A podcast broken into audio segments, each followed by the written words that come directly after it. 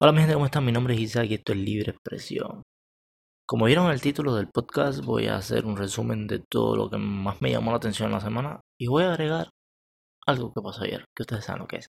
Bueno, si han visto que ya la guerra de Ucrania apenas es noticia, siguen pasando cosas, siguen ocurriendo cosas, los periódicos informan, pero ya no se vive con el énfasis que se vivía al principio de todo lo que, de que todo comenzó.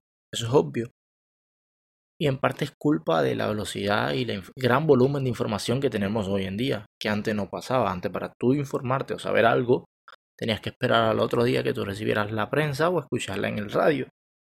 Y que te informás por teléfono y todo era mucho más lento. Ahora todo es mucho más rápido. Te puedes enterar de cualquier cosa. O sea, algo puede pasar ahora mismo en Ucrania o al otro lado del mundo y te enteras a los 5 minutos en el teléfono porque así rápido. Bueno, ni 5 minutos es súper rápido todo. Y pues las noticias así, básicamente es una nueva realidad que hay que tener mucho cuidado de cómo se usa.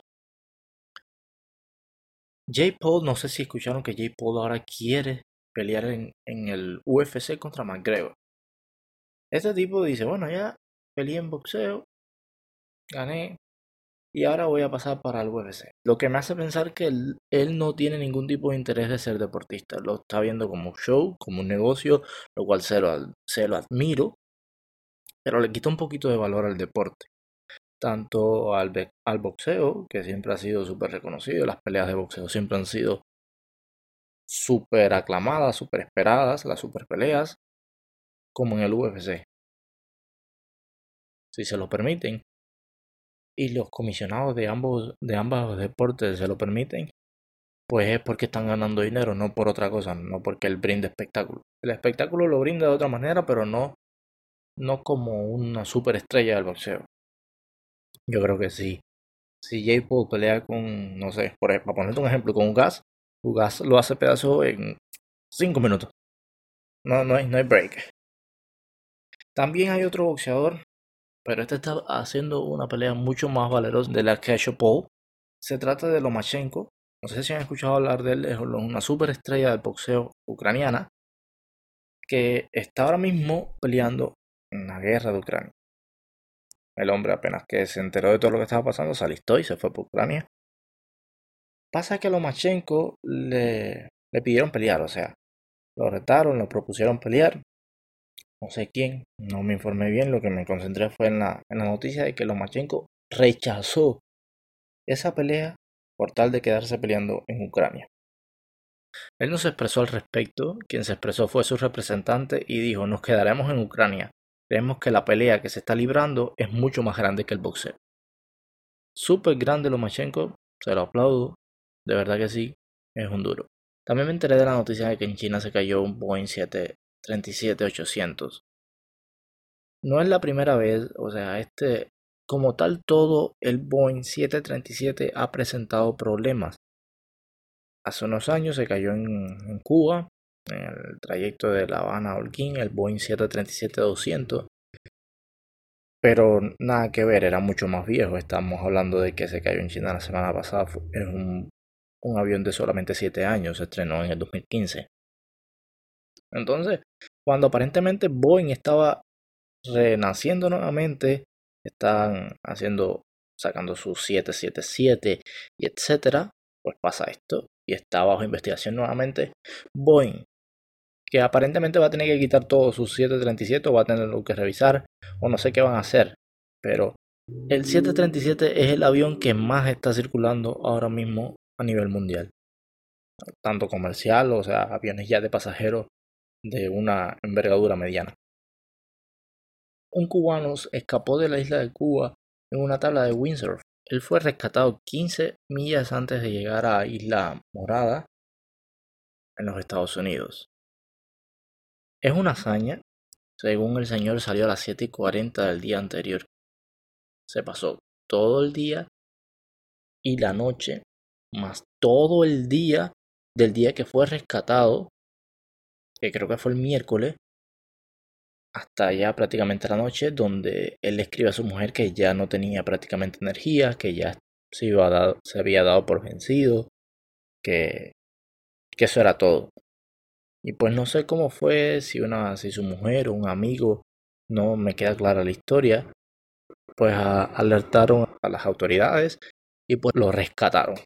Increíblemente lo pudieron rescatar. El hombre enseguida lo llevaron para el hospital porque es un hombre enfermo que tiene una colostomía, superó el cáncer. ¿Cómo le diría? Es una historia de superación básicamente. Un grande, un duro. Pero si tú te pones a pensar qué viene detrás de todo esto, es un hombre que por encima de su enfermedad salió a arriesgar su vida por tal de salir de Cuba, porque en Cuba no tenía los tratamientos ni la atención necesaria para poder seguir sano. No sé si me entiende lo que le estoy intentando decir. Pero bueno, mi hermano, me alegro un montón por ti. Estas noticias me, me entristecen de cierta manera porque los cubanos tenemos que salir y arriesgar nuestra vida para salir adelante y seguirnos de Cuba de la manera que sea, pero me alegra porque eres un duro.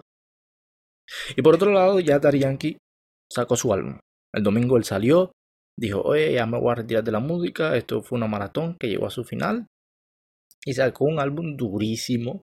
El álbum básicamente es una tiradera a todo el mundo. Yo soy un duro, me voy a retirar, pero les voy a dejar saber a ustedes quién es el que manda. Y hay una frase que dice que me encantó que dice, si Legendary no hubiese existido, ¿cómo se llamaría este género? Aparte de él ser el pionero, el creador, él evolucionó con el reggaetón. Él no se quedó estancado, ni se quedó cuando él hacía música hace 30 años, cuando empezó a hacer música.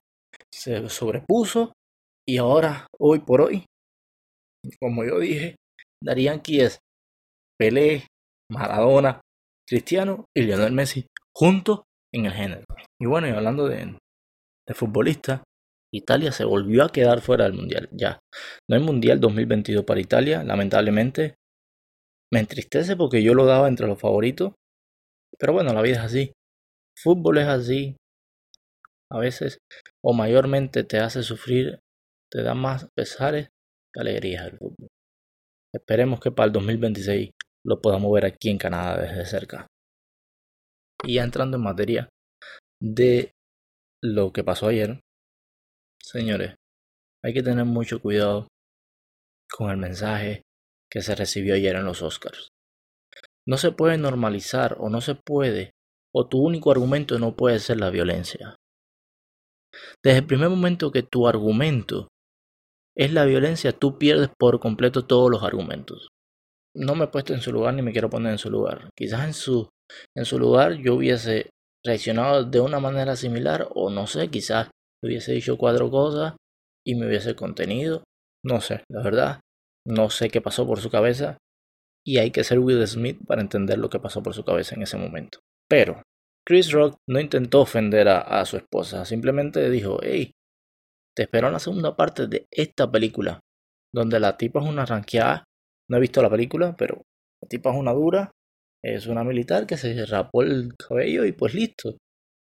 La esposa de Will Smith está con el pelo rapado, etcétera, etcétera. Ustedes saben todas las variantes de la historia. Pero a donde yo quiero llegar.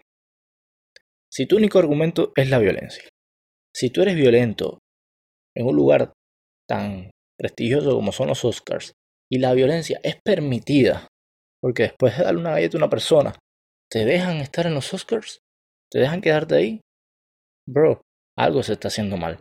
No está bien. No hay igualdad, porque si ahora yo vengo y le doy una galleta a Will Smith, me caen 50 seguridades y me desaparecen. No porque tú seas el gran Will Smith, vamos a decir que puedes venir aquí a darle galleta a todo el mundo. De cierta manera, están llamando a la violencia. No voy a trillar más ahí y ya no voy a hablar más de eso porque deben estar saturados de tanta información acerca de eso. Leí ahí un meme que decía, ¿Será que Putin le pagó a Will Smith para que diera la galleta? Y así quitar la atención de la guerra en Rusia. Todo puede ser. Yo no dudo nada. Yo lo único que sé es que yo sé a quién le dolió más la galleta que Will Smith le dio a Chris Rock que a Chris Rock. No sé si me entendieron. A ver, yo sé a quién fue el que más le dolió la galleta que se dio anoche. A Yomil. Porque ya la galleta de él no es la más famosa de, de la farándula. bueno, después de este chiste pesado, los dejo. Cuídense mucho. Nos vemos la próxima y espero les haya gustado el podcast. Bye bye.